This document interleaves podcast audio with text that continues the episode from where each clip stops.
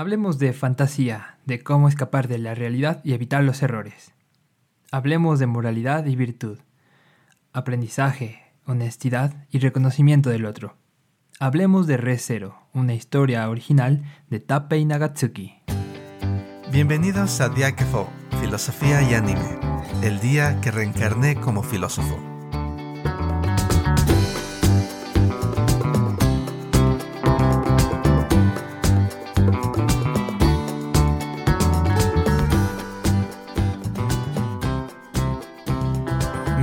A nuevo episodio.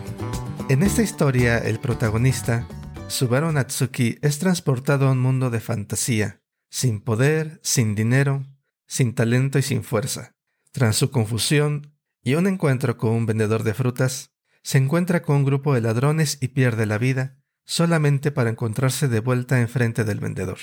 Tras varios ciclos, llega a la conclusión de que tiene la capacidad de regresar en el tiempo e intentar de nuevo cada vez que muere. Muy bien, aquí está el punto de partida y... Hola Javier, ¿qué tal? ¿Cómo estás? ¿Qué tal, Aquiles? Pues por acá disfrutando mucho nuevamente un episodio de Diáquefo y pues también saludando a nuestro estimado Lalo. Hola, ¿qué tal? ¿Cómo están? Espero se encuentren muy bien. Muchas gracias por la invitación de nuevo. Estoy feliz de estar acá con ustedes. Genial, genial. Pues yo quería preguntarles, eh, ¿se han imaginado alguna vez tener una especie de poder que les permita enmendar sus errores?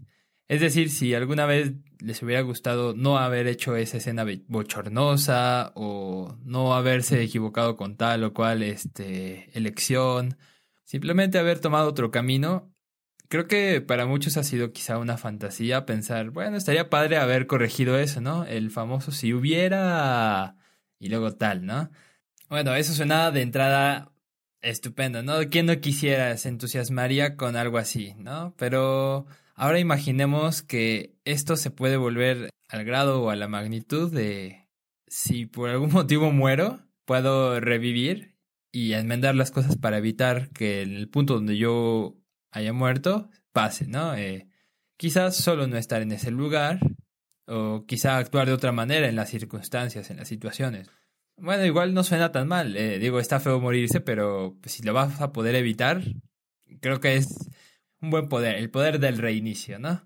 Ahora imagínense que tengamos que repetir esa escena en la que nos morimos hasta el punto de que la muerte sea algo que no va a pasar de manera necesaria, ¿no? Incluso podríamos quedarnos atrapados en una especie de bucle, ¿no? Que podría ser desesperante.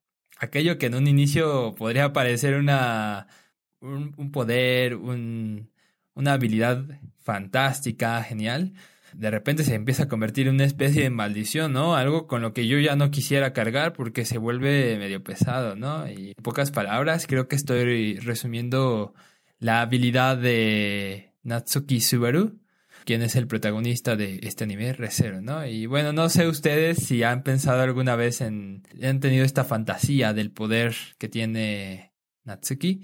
Yo creo que alguna vez lo llegué a pensar de más chico, ¿no? Como adolescente tal vez. Y sí, me pareció fantástico, pero así como lo plantean en Re Zero, luego ya no, me, no se me antoja tanto estar reiniciando mi vida, ¿no? Este, me parece pesado y creo que podría tener implicaciones medio eh, desagradables, por ponerlo en un término. No sé qué opinen ustedes, Eduardo, Aquiles, ¿qué me pueden decir? ¿Han pensado en este tipo de poderes alguna vez? Tener este tipo de poder, creo que, como lo planteas, desde un principio sí, ¿no? E, esta habilidad en la cual uno quisiera no haber hecho una cosa o haber hecho otra cosa que tuviera un resultado distinto al que nosotros esperábamos. Que no desearía ese tipo de poder. Sin embargo, como bien lo planteas, ya después de, como se plantea en el, en la historia de Re Zero, el estar muriendo y revivir cada vez que mueres, creo que se plantea desde un punto psicológico un poquito más complejo, ¿no? El hecho de sufrir, el hecho de aguantar el dolor, porque cada vez que Subaru muere, regresa con todos con todas las memorias que tuvo al momento de morir, todo este dolor físico que le infligieron y bueno, eh, eh, bien lo dices, ¿no? Como lo plantea R0, creo que no es una experiencia muy grata de vivir. Sin embargo, el pensar que las cosas que no quisimos o que hubiésemos querido no hacer se puedan borrar, creo que eso sería genial. Lo que ustedes han dicho, el, la idea de tener el poder de deshacer, de volver en el tiempo y, y de poder de verdad explorar el hubiera, el arrepentimiento y todo eso que se deshace frente a un poder de este tipo. En el caso de R0 lo llega Subaru a experimentar como maldición.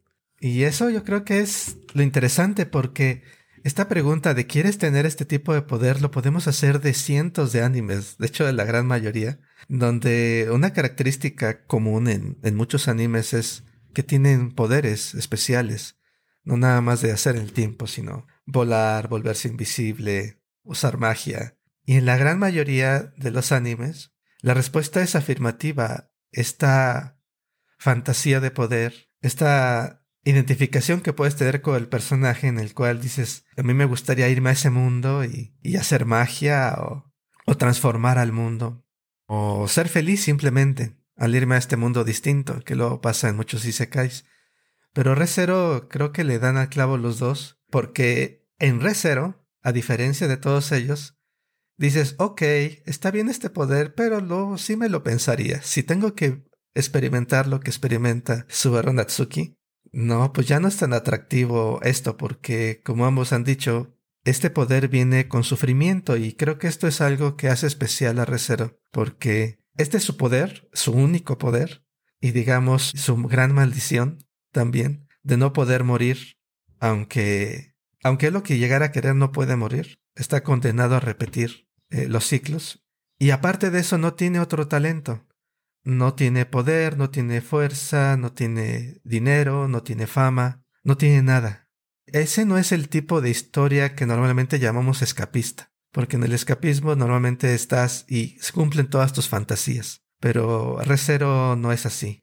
Es, creo yo, desde este punto de vista, Recero una historia antiescapista, porque exactamente no deja escapar al protagonista, no le da otra opción más que enfrentar una y otra vez a sus problemas. Es para mí, y no sé qué piensen ustedes, la definición de antiescapismo, porque no te da otra alternativa más que volver a intentarlo una y otra vez.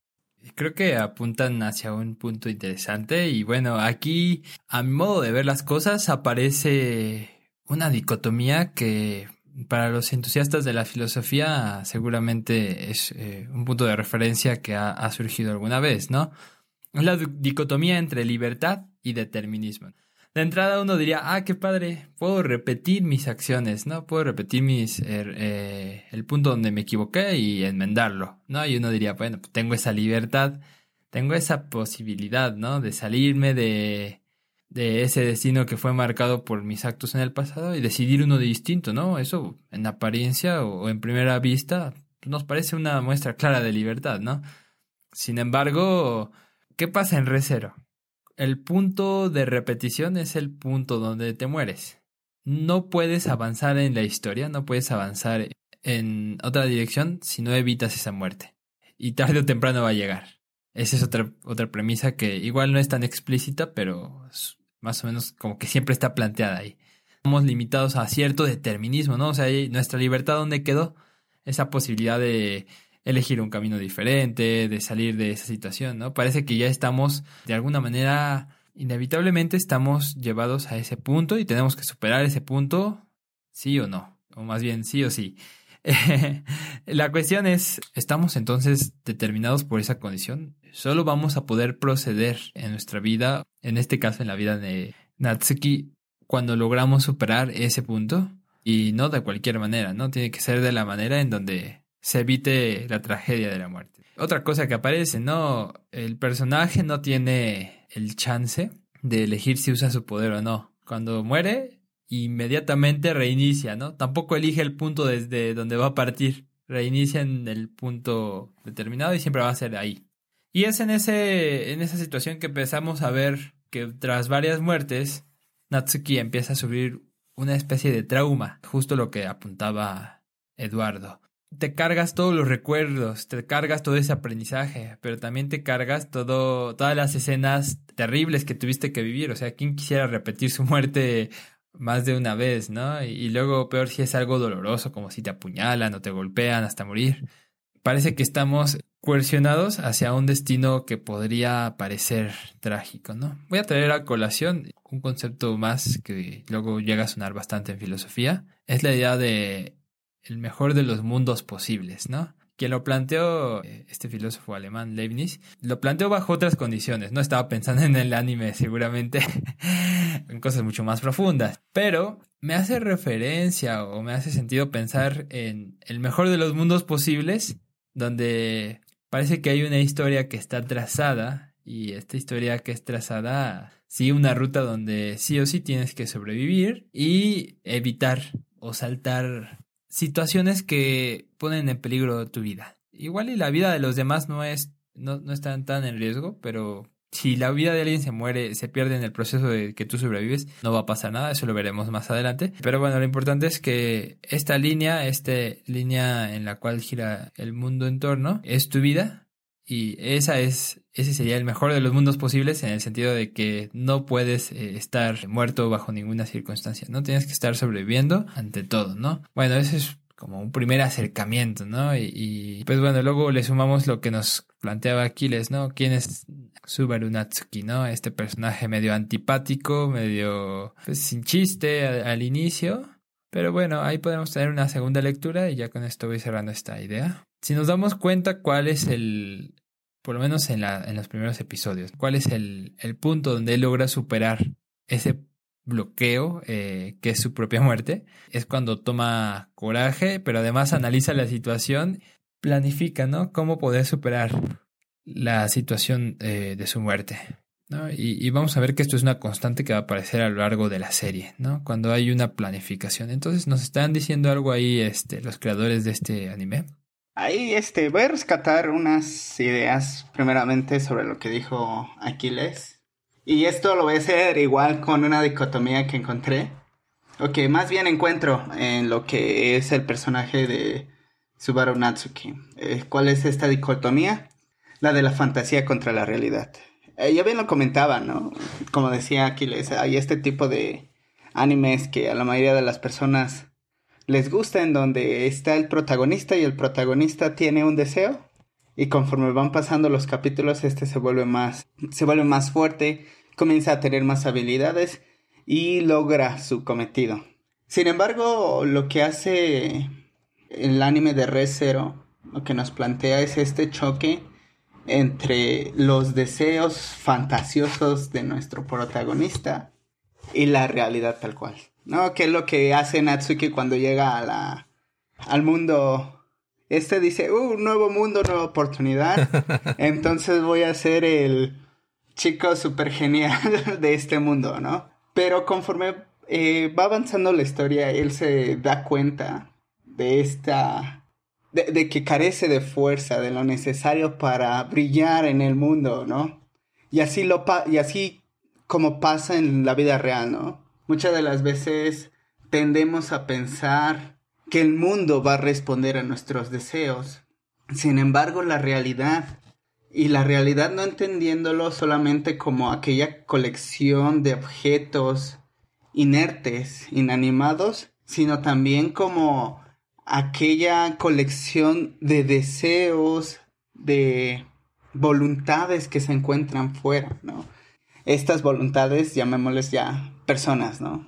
A pesar de los deseos que yo tenga, de que algo resulte de cierta manera, la realidad siempre va, se va a encontrar ahí como una pared que me va a obligar a replantearme cómo yo me enfrento a los otros, ¿no? Y no es un tanto enfrentarse, ¿no? Sino simplemente es como un tomar la distancia necesaria para que también esto funcione. Al final y al cabo el mundo no funcionará de acuerdo a lo que yo deseo. ¿No? Y, esto lo podemos relacionar mucho hoy en día con, con ciertos fenómenos en el mundo, ¿no? creo que voy a ser un poquito crítico y me voy a lanzar a la plataforma de TikTok, ¿no? Hay, a pesar de todos aquellos TikToks que sí tienen un cierto contenido bueno, hay muchos TikTokers que presentan el mundo como si éste respondiese a nuestros deseos. Y creo que ahí es en donde hay un problema. Ahí se está disasociando lo que es la fantasía con la realidad. Y creo que es esto lo que, lo que nos presenta Natsuki, ¿no? Este ser incapaz de moldear el mundo conforme a sus deseos. Tú tienes que adaptarte, ¿no? La adaptación del, del individuo al mundo es lo que permitirá su supervivencia. Entonces esto también me lleva mucho al hecho de, como bien comentaba Hav, de la libertad contra el determinismo. ¿Qué tan libres o qué tan determinados estamos a vivir? Esto lo, quiero relacionar un poco eh, o lo quiero responder un poco con un filósofo alemán, con Nietzsche. ¿Cómo? ¿Por qué con Nietzsche? ¿Dónde está este link? a pesar de que podamos vivir de libertades o determinismos, a lo mejor eso lo quiero dejar al lado. Lo que quiero traer a colación es el hecho de que el saber que a lo mejor algún día alcanzaremos la muerte, que como bien dice Java, ahí se encuentra, ahí se encuentra, esa idea se encuentra ahí. Si nosotros vivimos sin remordimientos, haciendo alegoría a esta idea de Nietzsche del eterno retorno, este poder por más que uno quisiera tenerlo, carecería de razón, ¿no? ¿Por qué? Porque has vivido sin remordimientos, que es una de las cosas que plantea Nietzsche. Entonces, desde esta óptica donde podemos decir que tenemos que vivir sin remordimientos y de la fantasía contra la realidad, no es tanto lo que nosotros queremos, sino también el adaptarnos a lo que los demás sienten y quieren, ¿no? Creo que vamos a tener varias conversaciones, esta es la primera nada más acerca de R0, porque la historia es compleja. Todo esto de lo que hemos estado hablando creo que se puede aplicar a cualquier parte de la historia, a todos los arcos. Hay aspectos distintos que son característicos de cada uno. Hay una enseñanza diferente en cada arco, me parece a mí, y les voy a, voy a ahorita hacer mención del arco 1 y más adelante les, les comento lo que encuentro en el arco 2. Y el punto es este, Re Zero es una fábula moral, desde este punto de vista que voy a presentar. Y es una fábula moral que gira alrededor de los pecados capitales. De hecho, en el centro de la historia están los pecados capitales. Eh, aparecen las brujas de los pecados y aparecen los obispos de los pecados. Es una fábula que les habla a aquellos que se quieren escapar de este mundo y en cada arco les va mostrando a los que quieren escapar qué deben de hacer o cómo es la forma correcta de superar estos pecados capitales. Y el primer arco es el arco de la vanidad, el arco del orgullo. Y voy a hacer una muy breve referencia de qué pasa en este arco. Es cuando Subaru aparece, se encuentra a tres ladrones, conoce a Emilia, y al final es asesinado en el almacén. Resucita de nuevo, otra vez, intenta salvar a Emilia, lo vuelven a asesinar, luego lo matan los ladrones, no pasa ni siquiera del callejón y hasta el final sobrevive con gran esfuerzo y gracias a la intervención del héroe, del caballero Reinhardt, y ahí termina el primer arco. Si pensamos qué es lo que ocurre, cuáles son los errores específicos que comete Anatsuki Subaru en este primer arco, primero es arrogancia, el creer que puede hacer más de lo que puede hacer. Una de las cosas que críticas cruciales que conducen a su muerte la primera vez está en que se van a los barrios bajos con Emilia totalmente de noche, eh, sin tener ningún cuidado del peligro. Y luego entra Subaru al almacén y está en total oscuridad. Y él le dice a Emilia, quédate afuera y yo entro. Y está totalmente oscuro como si él tuviera la capacidad de asegurarse o de proteger a nadie o de hacer frente al peligro que estás echando ahí y deja a Emilia afuera. A pesar de que sabe que Emilia es sabe usar magia. Él no tiene nada y sin embargo él es lo arrogante como para intentar enfrentar el posible peligro de ahí adentro. Como consecuencia, por supuesto, muere. Luego, la segunda vez, de nuevo intenta él solo recuperar la insignia de Emilia usando su teléfono y piensa que sabe todo, piensa que tiene toda la información que necesita. Por supuesto aparece Elsa y lo mata. En la muerte 3 subestima a los ladrones. Él dice, ah, ustedes son insignificantes. Como decía Lalo, no respeta, no toma conciencia de las voluntades que están allá afuera. Él dice, este mundo es, va a responder a mis deseos, e intenta pasar junto con ellos y lo apuñalan. De nuevo, arrogancia. Hasta el final, en el último arco, se fijan en la principal diferencia es empezar a llamar por los guardias.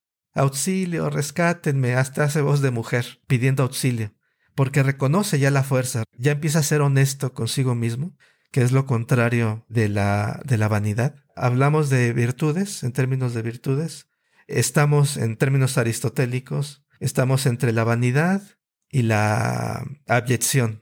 La honestidad es saber exactamente cuál es tu fuerza, que puedes hacer pero que no lo puedes hacer todo. Y ahí cuando reconoce la fuerza de los ladrones y llama por los guardias cambia la historia. Y luego cuando sabe ya la fuerza que tiene Elsa, está alerta y puede avisar a Emilia del ataque que viene por la espalda.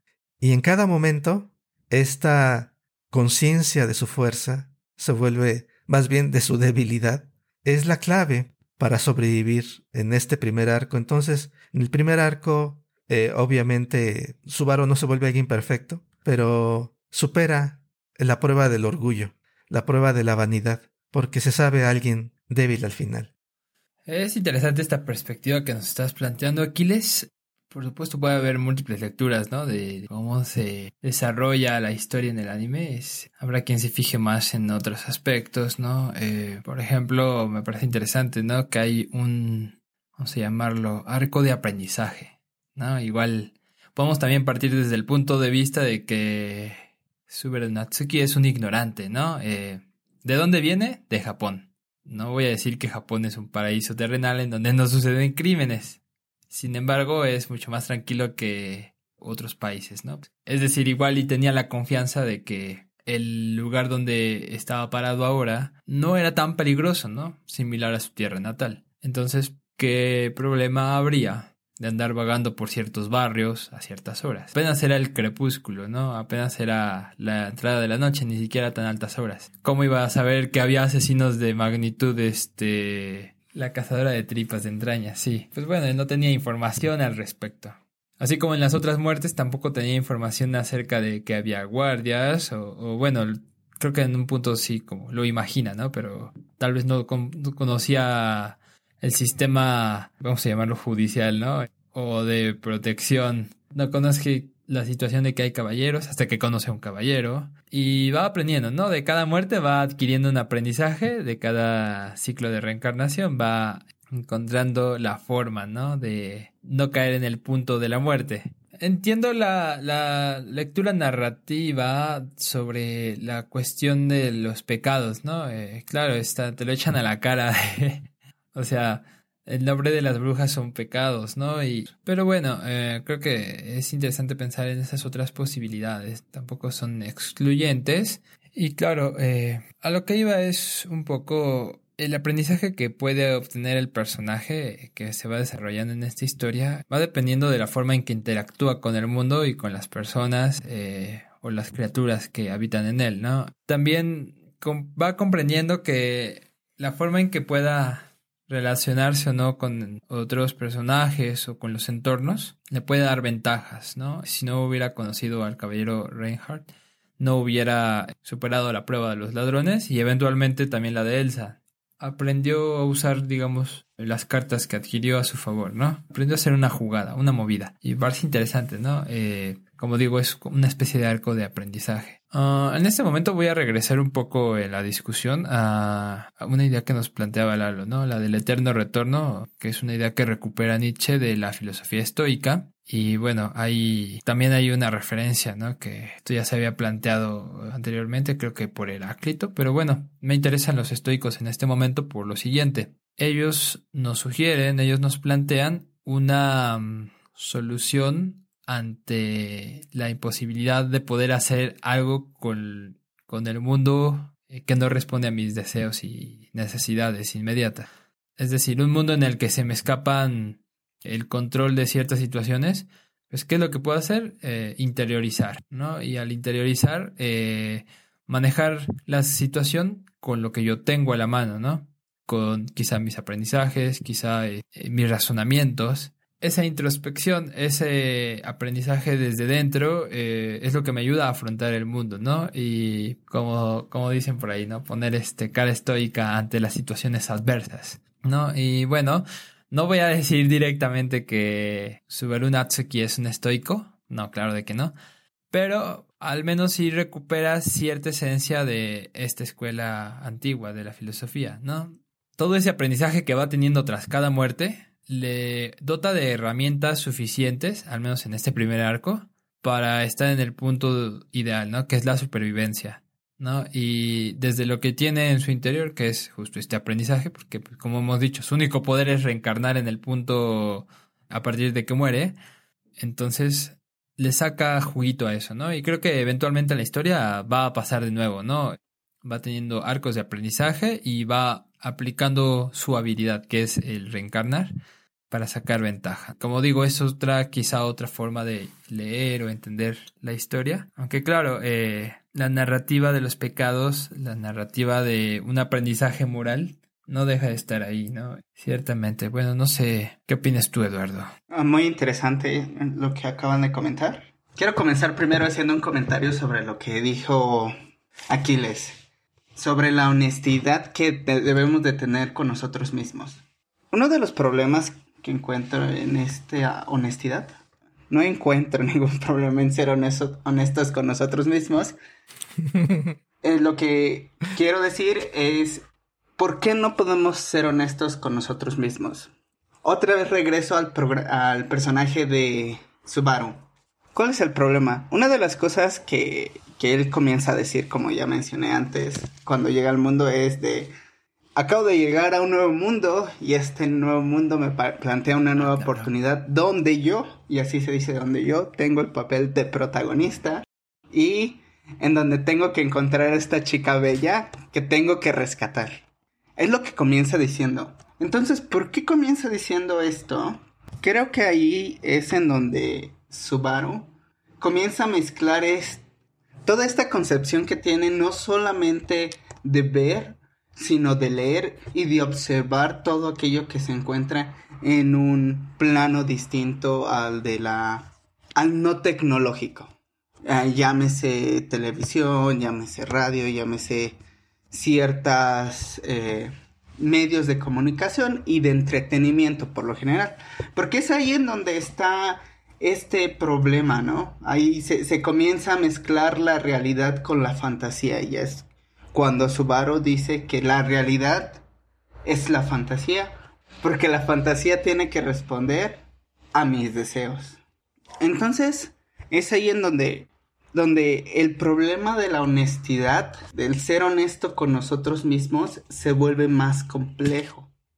Porque, eh, y otra vez, y ahora lo voy a enlazar con lo que Javier había comentado, sobre esta ignorancia que tenemos del peligro que existe afuera, ¿no? ¿Por qué, por qué ignoramos que el otro puede ser peligroso para nosotros? Bueno, lo, lo, vengo planteando desde este punto de la fantasía, ¿no? La, la fantasía diría que pues todos somos buenos o que en un mundo ideal la violencia no existiría. Sin embargo, en el plano de la realidad, siempre hay una pelea por la sobrevivencia. No lo voy a aumentar porque no soy darwinista, ¿no? No es la sobrevivencia del más apto. Sin embargo, sí hay una pelea, ¿no? Ya, ya lo había comentado. Esta lucha de mis deseos con el del otro, ¿no? Y ni siquiera es una lucha porque realmente es nada más un choque. Es un choque de a mí me gustaría, planteémoslo en términos de Subaru. Subaru le gustaría que Emilia fuese su novia. Sin embargo, cuando él le plantea este primer acercamiento de, ah, qué bella eres, ella se, se aleja, ¿no? No responde conforme él quisiera que ella lo, lo hiciera. Entonces es ahí en donde el problema de ser honesto consigo mismo yace una de las cosas que también este, este misma problematización trae consigo es el hecho de que al ser honestos con nosotros mismos, también damos cuenta de la existencia del otro. Ya bien lo comentaba Aquiles, ¿no? ¿Qué pasa aquí cuando Subaru comienza a pedir ayuda?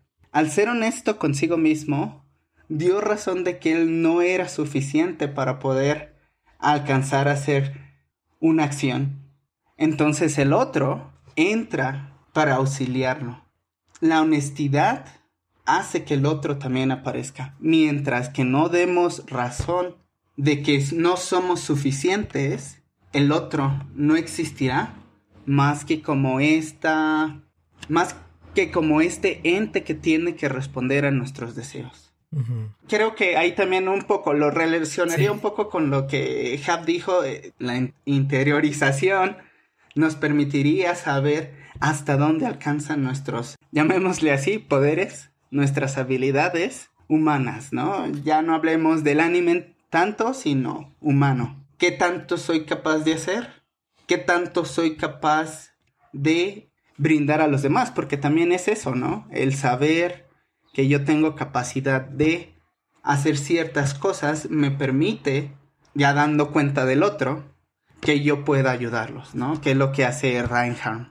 Él sabiendo que es este espadachín súper poderoso, puede ir a auxiliar a Subaru.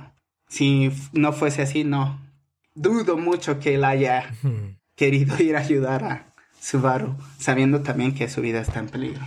Eh, no sé qué les parece esta, esta lectura.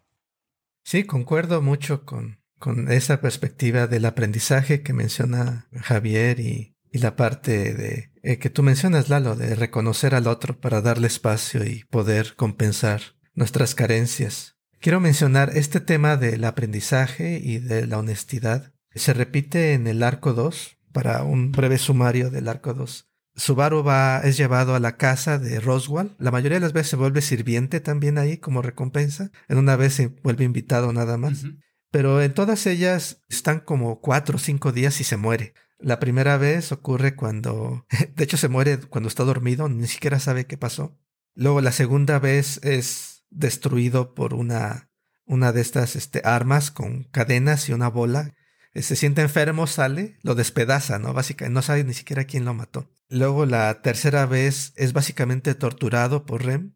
Y en la cuarta vez es cuando ocurre todo este enfrentamiento con las bestias mágicas en el bosque. Básicamente se pierden los niños. Va dos veces al bosque, una vez por los niños y otra vez para rescatar a Rem. Y al final ocurre esta conversión, esta transformación de Rem en una conversación que luego cambia la historia, porque si se acuerdan luego más adelante Rem se vuelve un personaje muy diferente en su relación con Subaru. Pero este es, en este arco es donde ocurre. El tema que yo veo y eh, que es el tema de la ira. En el arco 2 el problema es la ira.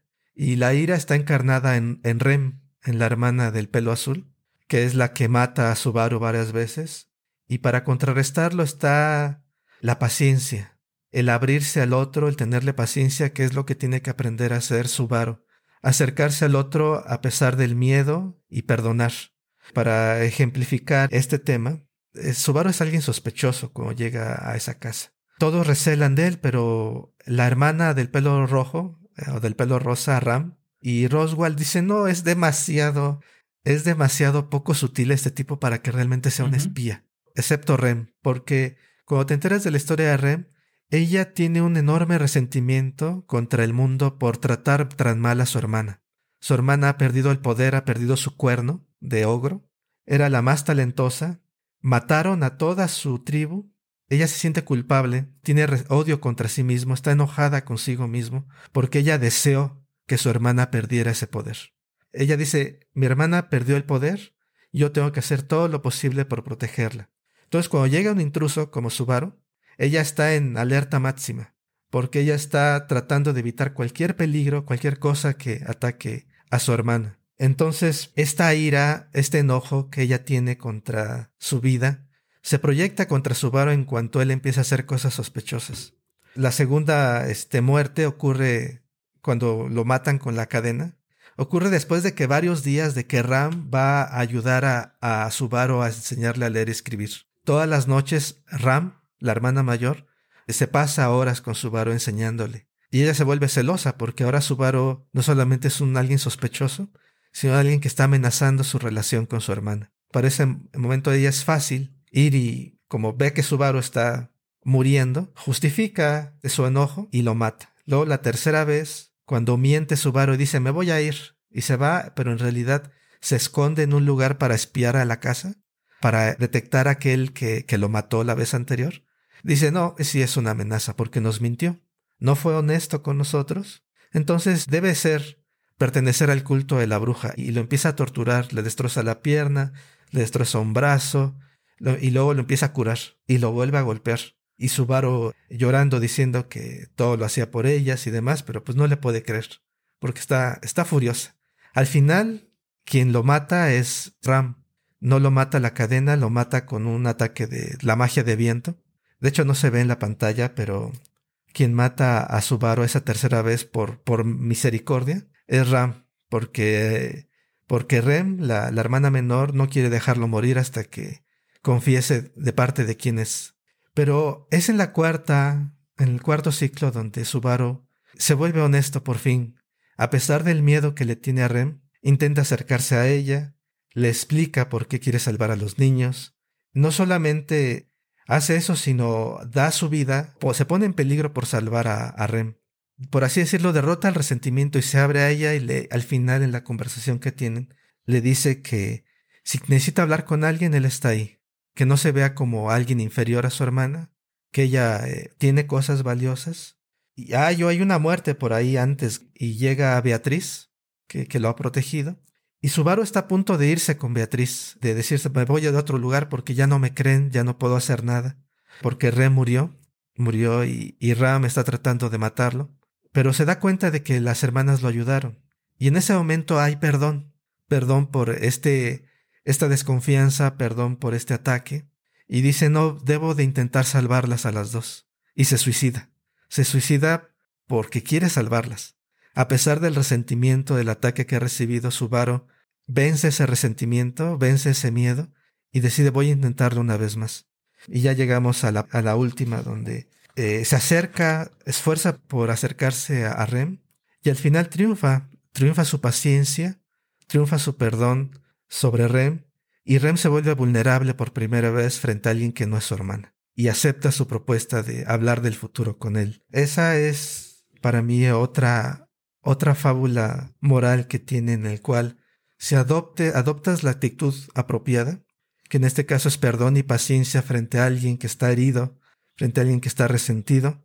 Y al final las cosas van a resolverse, vas a poderte acercar y, y la ira va a poder ser, ser vencida. ¿no? Y esto va a esta, esta intersección que para mí existe en Recero entre la psicología y lo moral, que está en la ética de las virtudes. Es la forma en que eres lo que determina eh, la excelencia moral. Eh, no es una ley, no es un principio, sino es una forma de ser. Como decía este, también en la ética de las virtudes, decías tú, Javier, es el aprendizaje con el mundo, el intentar una y otra vez, y es lo que decía Aristóteles, también es la práctica. La práctica de la virtud, la virtud es algo que cambia de acuerdo a las circunstancias, y es la experiencia la que te da la virtud, la experiencia práctica, la fronesis.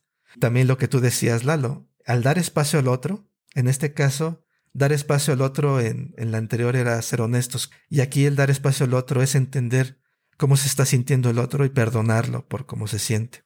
A, ver qué se les ocurre y, y, qué pueden comentar de esta segunda, segundo arco de la serie. Bueno, aquí debo comentar algo.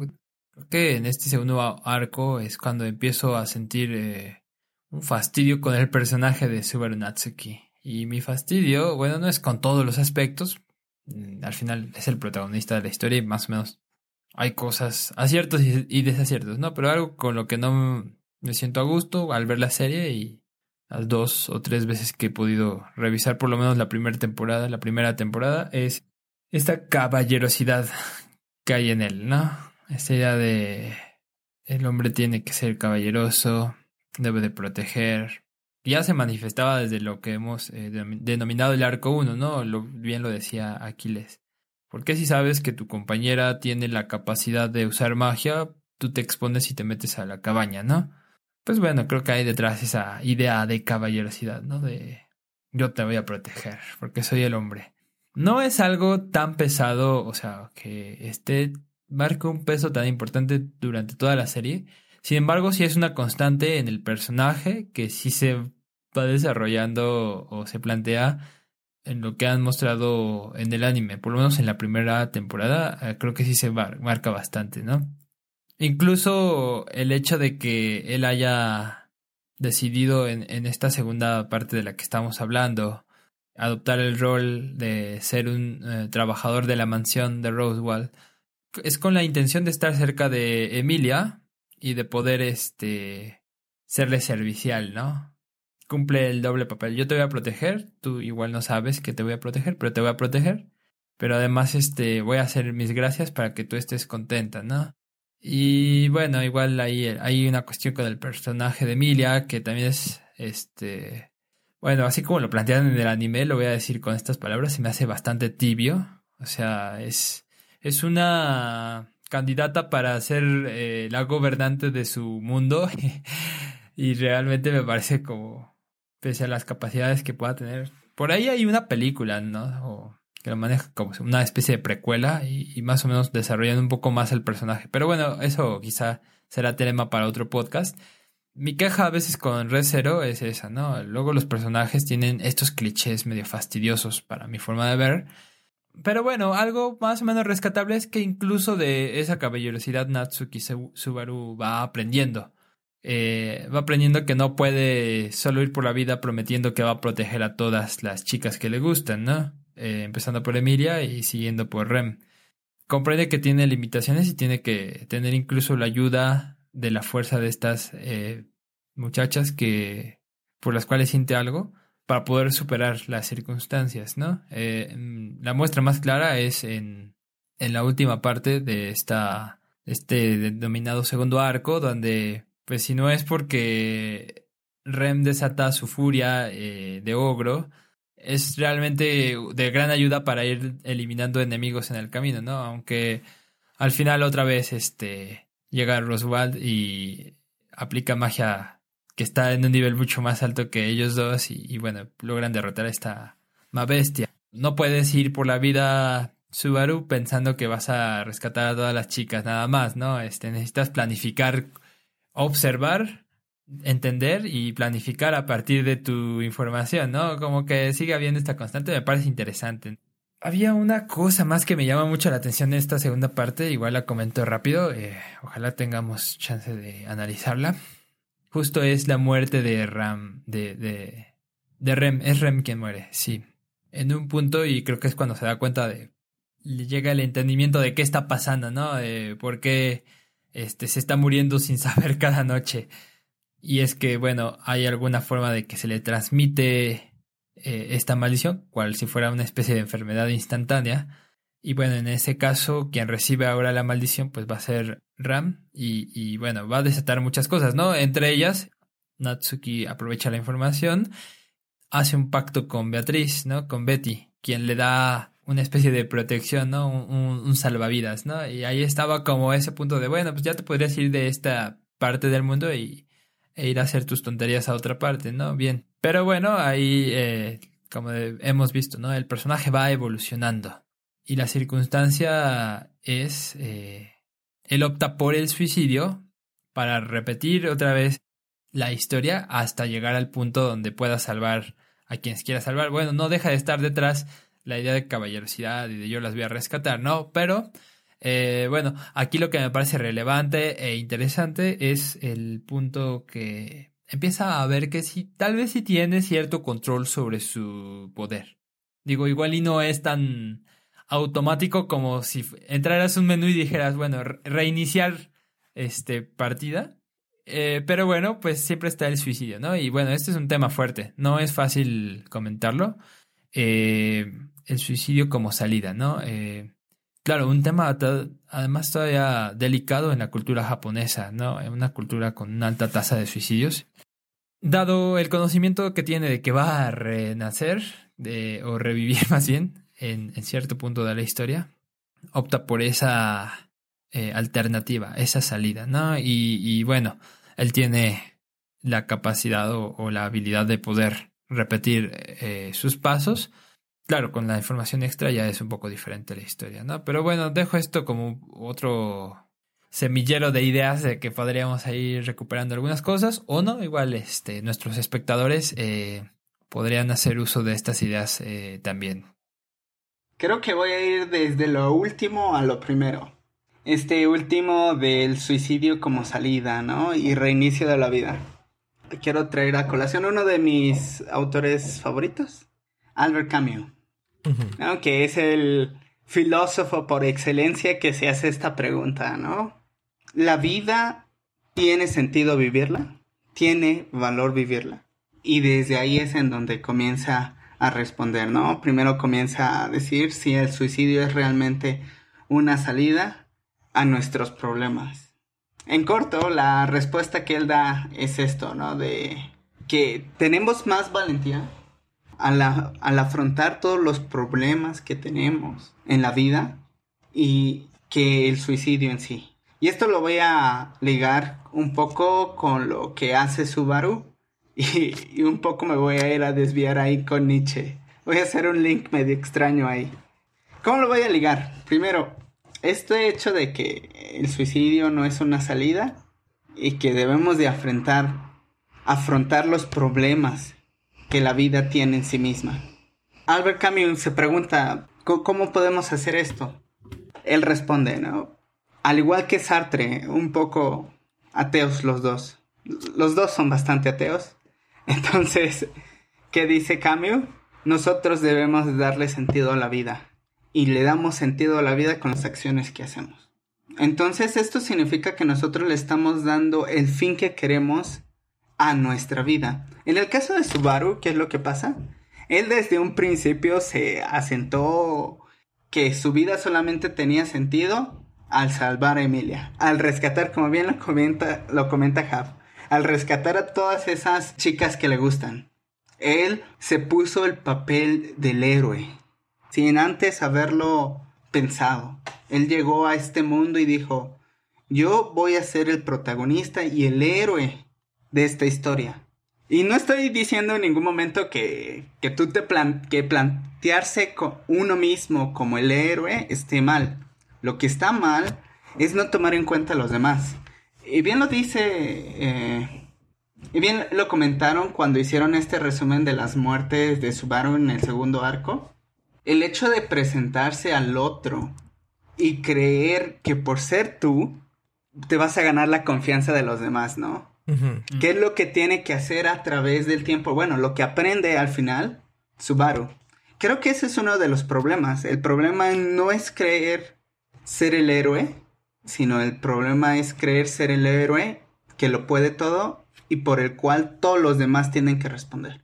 Otra vez ser este hombre poderoso que va a cuidar y que tiene que ser servil y que va a servir de protección de los demás sin saber que también él puede necesitar de los otros. Entonces, es ahí en donde estoy haciendo este, este enlace de Albert Camus, ¿no?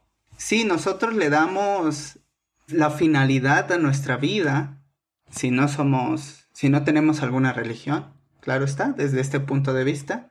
Sin embargo, también tenemos que tomar en cuenta otra vez el otro, que tanto nos afectan. Otra vez, ahora como lo dije que lo iba a enlazar con Nietzsche, como lo, lo enlazo, pues otra vez con esta idea del eterno retorno, ¿no? Si tú mismo decidiste cuál era la finalidad de tu vida, tienes que entender todos estos problemas, todas estas dificultades que tus acciones y las acciones de los demás traerán consigo. Y desde ahí, pues, no tener ningún arrepentimiento, no arrepentirse. Si tú apostaste por ello, es por ello por lo que tienes que vivir. Entonces, sí es este un poco complejo, ¿no?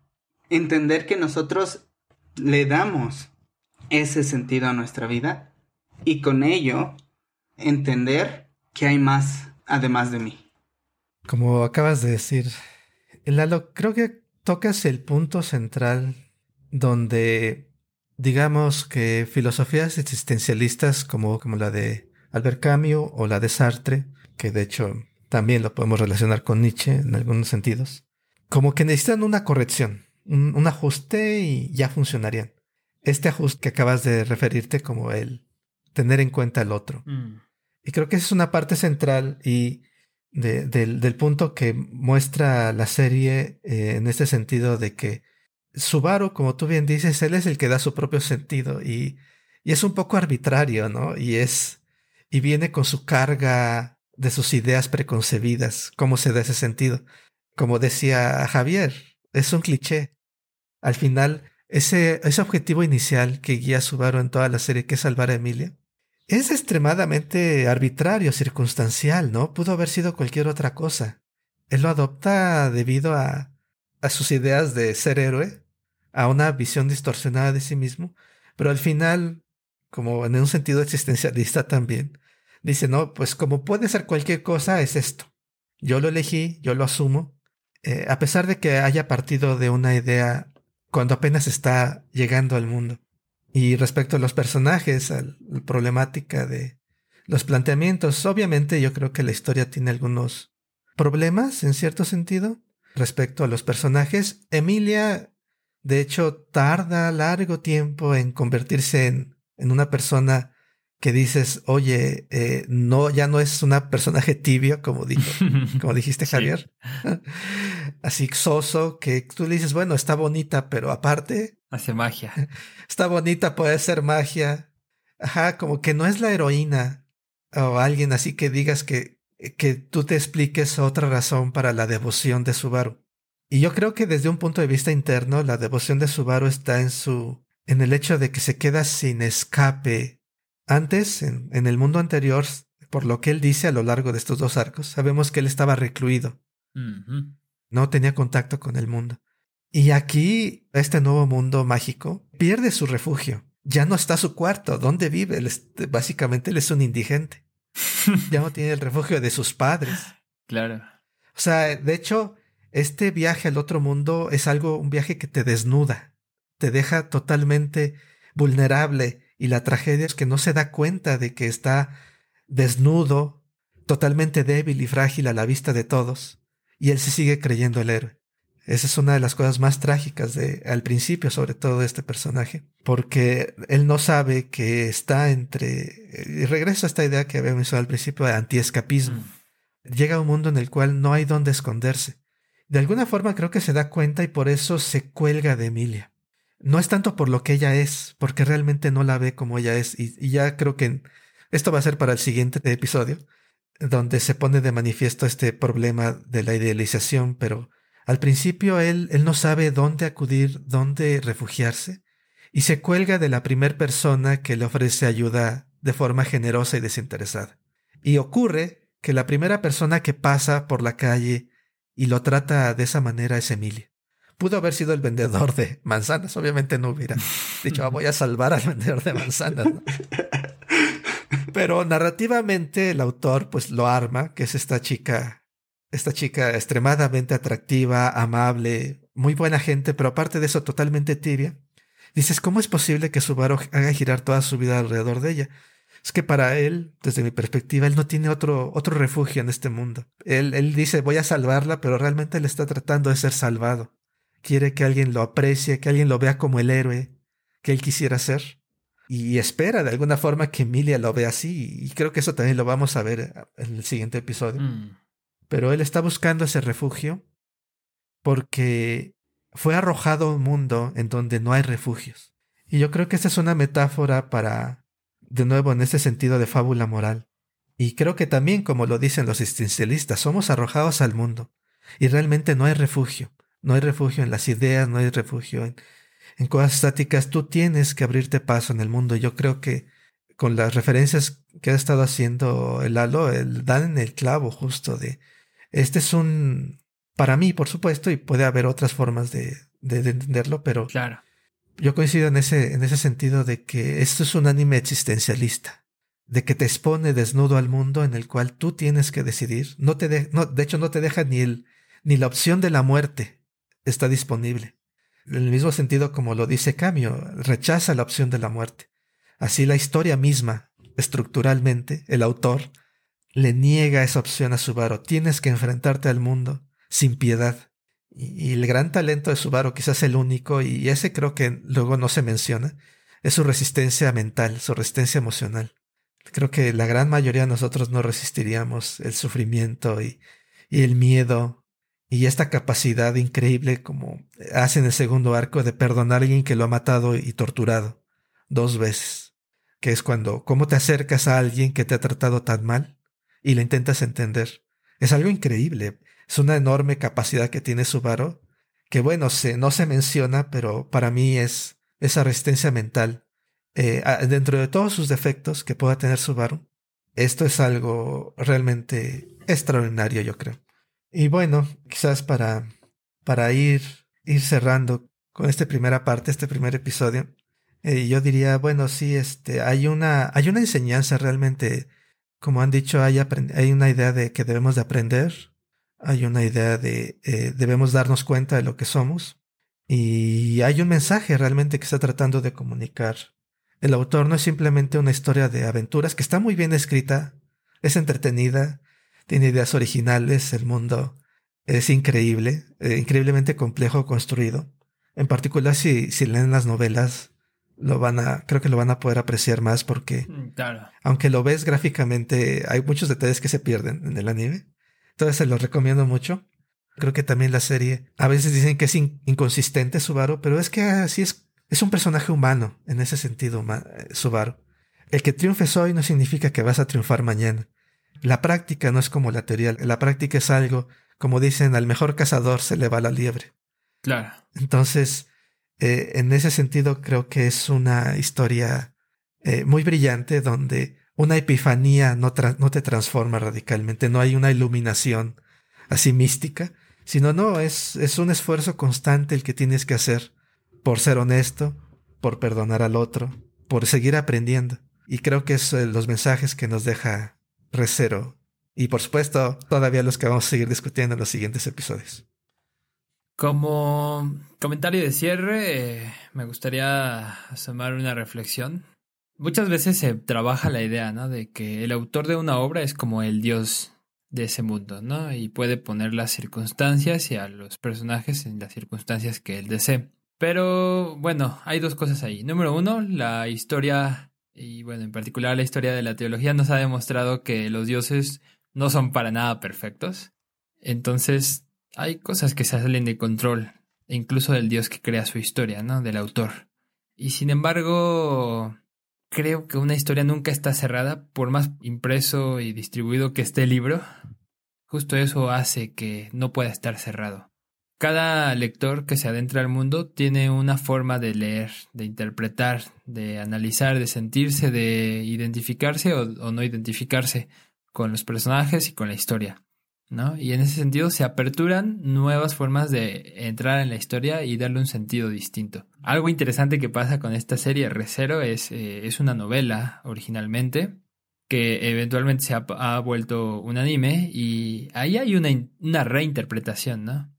A su vez, cada, cada que yo o cualquier persona entre y, y vea la, la serie de anime, o lean la novela, va a aperturar una nueva forma de ver el mundo. O si es este tan eh, comprometido con, con esta obra como lo es Aquiles, si todavía se pone a explorar un poco más y encuentra eh, más posibilidades que ofrece el autor, aperturará todavía más mundos, ¿no? Y eso me parece increíble, ¿no? Este, la posibilidad de lecturas que puede ofrecer una sola historia, ¿no? Eh, por eso digo, no es un mundo en concreto, claro, las palabras están puestas, la historia ya fue planificada y ya está dicha.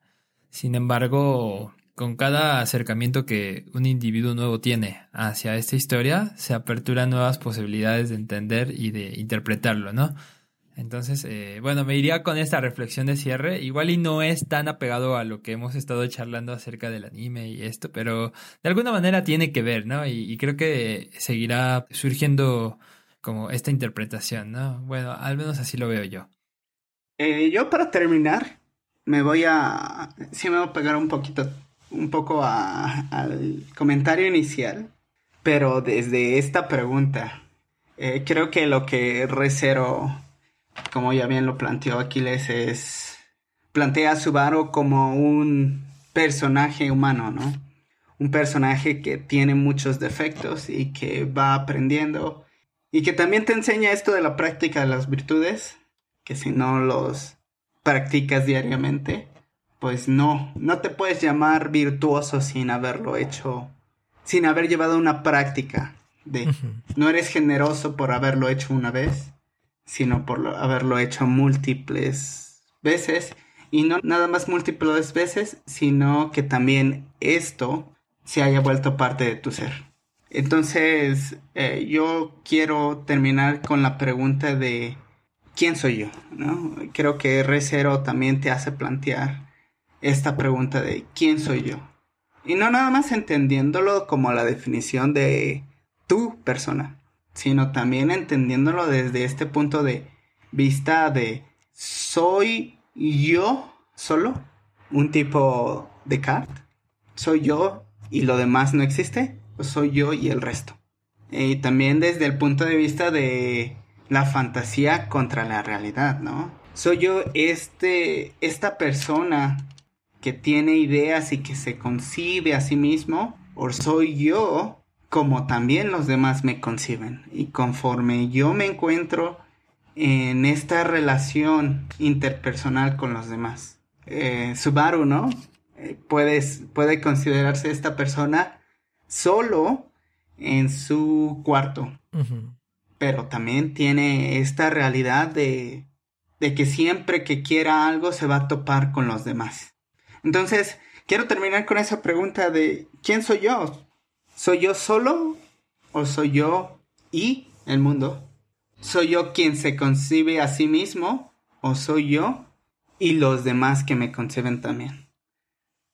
Excelente, sí, yo creo que eh, todavía hay, hay muchas cosas que discutir, en particular este tema al que acabas de regresar. Lalo, quizás al final podríamos... Ahorita, bueno, todavía nos faltan dos Cierto. arcos más, si no mal no recuerdo. Este, parte de la, de la primera temporada, la tercera eh, y el tercer arco que acaba de que acaba de salir en, eh, hace, hace, hace muy poco tiempo cuando estamos grabando este episodio. Y pues bueno, sin duda vamos a seguir platicando de esto y pues no me queda más que darles las gracias de nuevo por, por platicar y compartir sus ideas. Como, como dice Javier, hay múltiples interpretaciones y esa es la gran ventaja de las obras de arte que eh, podemos hacer múltiples lecturas y, y, aprender algo nuevo cada vez de, cada interpretación y de cada persona. Y pues por eso muchas gracias igualmente agradecer a nuestros podescuchas que nos han acompañado en este episodio. Igual espero que sigan acompañándonos en los siguientes donde